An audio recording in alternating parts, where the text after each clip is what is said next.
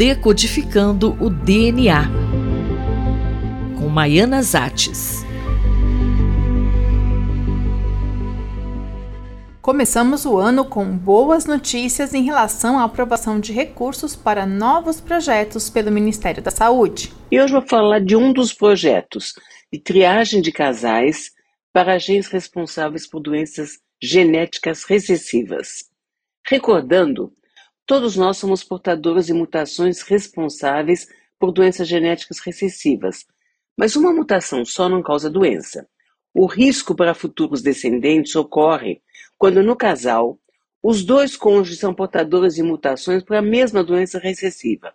Por exemplo, um casal onde ambos são portadores de uma mutação responsável por uma forma de cegueira hereditária. Se o bebê descendente desse casal receber dois genes para essa condição, ele será deficiente visual.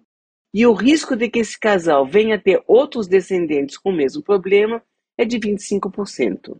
Mas na prática, um casal só descobre que ambos são portadores de mutação em um mesmo gene depois do nascimento de uma primeira criança afetada. E é isso que queremos evitar a partir da triagem de casais que planejam ter prole. Professora, como será o projeto? O projeto será coordenado pelo nosso colega Michel Naslavski, do Centro do Genoma, contará, além da nossa equipe, com vários centros do Brasil, especificamente a Paraíba, a Bahia e o Espírito Santo. Queremos prevenir o nascimento de crianças com doenças genéticas graves.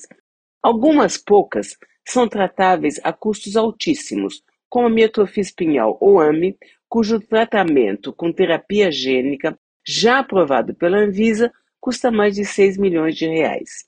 Ou outros, como a anemia falciforme, 2 milhões de dólares, ou hemofilia, quase 3 milhões de dólares. Para a maioria das doenças, infelizmente, ainda não há tratamento e algumas são letais ou incompatíveis com uma vida independente, trazendo enorme sofrimento para o paciente e toda a família.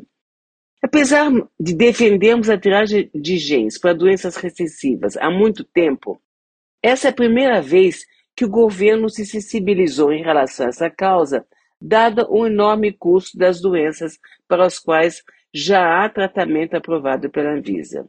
Por exemplo, estima-se que nasçam por ano cerca de 200 a 300 crianças com amiotrofia espinhal. E pela nossa legislação, todas teriam direito a um tratamento. Se forem tratados os 200 bebês que nascem com AME todos os anos, o custo anual seria de 1,2 bilhões de reais para tratar uma única doença. E com o avançar das pesquisas, teremos um número cada vez maior de doenças tratáveis, mas com um custo inalcançável. Quando vocês vão começar? Vamos começar com um projeto piloto mais modesto, com 5 mil casais, 10 mil pessoas e idade reprodutiva, e que sirva de base para uma política mais ampla para todo o país. Serão testados 400 genes responsáveis por doenças genéticas, que são mais prevalentes na nossa população. E os casais que planejam ter prole serão convidados a serem testados por esses 400 genes. Mas antes disso, Vamos preparar um amplo projeto educativo a ser disseminado em todas as redes sociais e clínicas de obstetrícia, esclarecendo a população sobre doenças genéticas, qual a importância do programa de triagem proposto e qual é o público-alvo. E o que pode ser feito se os cônjuges formarem um casal com risco genético aumentado para doenças recessivas? Um aspecto importante desse projeto é o aconselhamento genético.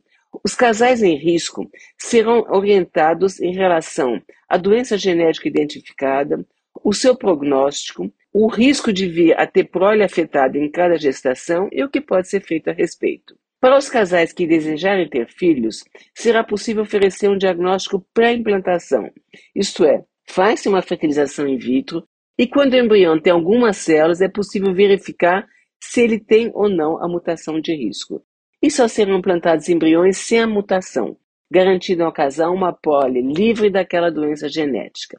O custo-benefício para o sistema de saúde será enorme, mas a possibilidade de garantir a um casal em risco uma criança normal traz um benefício emocional incalculável. Eu, Fabiana Maris, conversei com a professora Maiana Zatz.